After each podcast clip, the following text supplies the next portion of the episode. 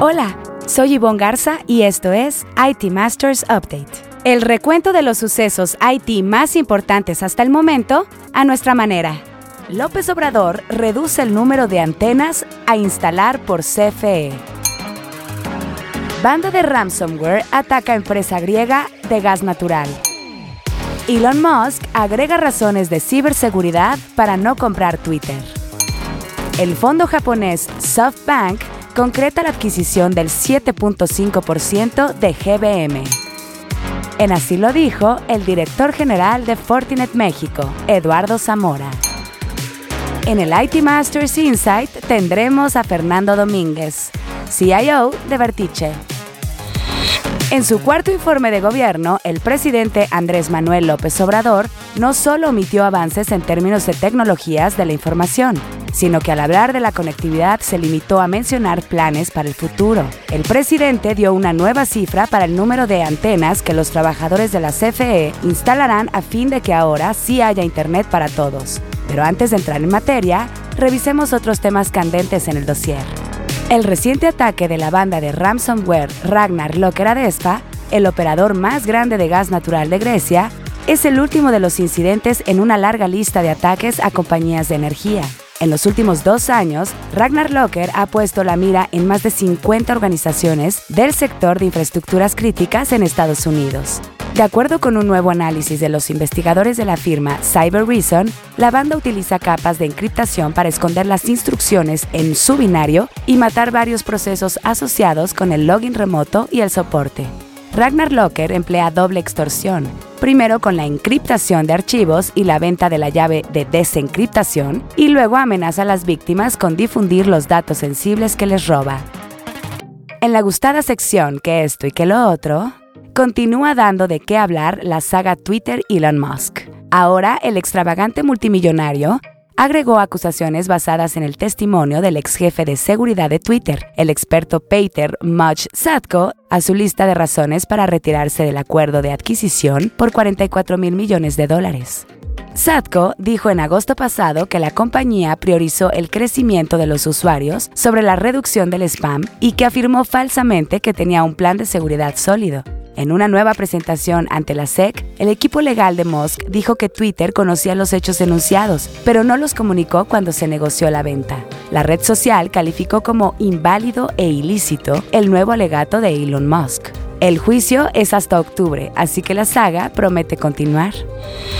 SoftBank concretó la adquisición del 7.5% de GBM, una operación anunciada en julio de 2021 que apenas recibió la autorización de la Comisión Nacional Bancaria y de Valores y la Comisión Federal de Competencia Económica. Con la inyección de los 1.500 millones de pesos del fondo japonés, se estima que la mayor casa de bolsa de México podrá invertir en tecnología, capital humano y marketing. De acuerdo con la CNBB, GBM es el principal jugador en el mercado de inversiones en México. De las poco más de 3 millones de cuentas para el mercado bursátil, tiene una participación de 90%, es decir, 2.77 millones.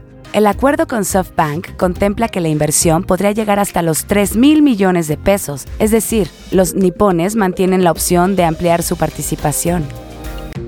Esta semana en Así lo dijo, donde resaltamos una frase que a lo largo de la semana las y los reporteros de IT Masters Mag hayan escuchado de conferencias o entrevistas, tenemos al director general de Fortinet México, Eduardo Zamora, quien en la firma de un convenio con la UP habló del talento de ciberseguridad en México. Escuchemos. Estamos más atrasados en términos generales que la región y de hecho Latinoamérica es una de las regiones más atacadas del mundo y México desgraciadamente es el, país más atacado y mucho tiene que ver justo con esa cultura que tenemos de falta de conciencia de ciberseguridad y esa cultura a veces que tenemos de negar la realidad de las cosas. Y te voy a poner un ejemplo. Los mexicanos compran su primer seguro, el, tipo de quieras de seguro cuando ya hubo un siniestro.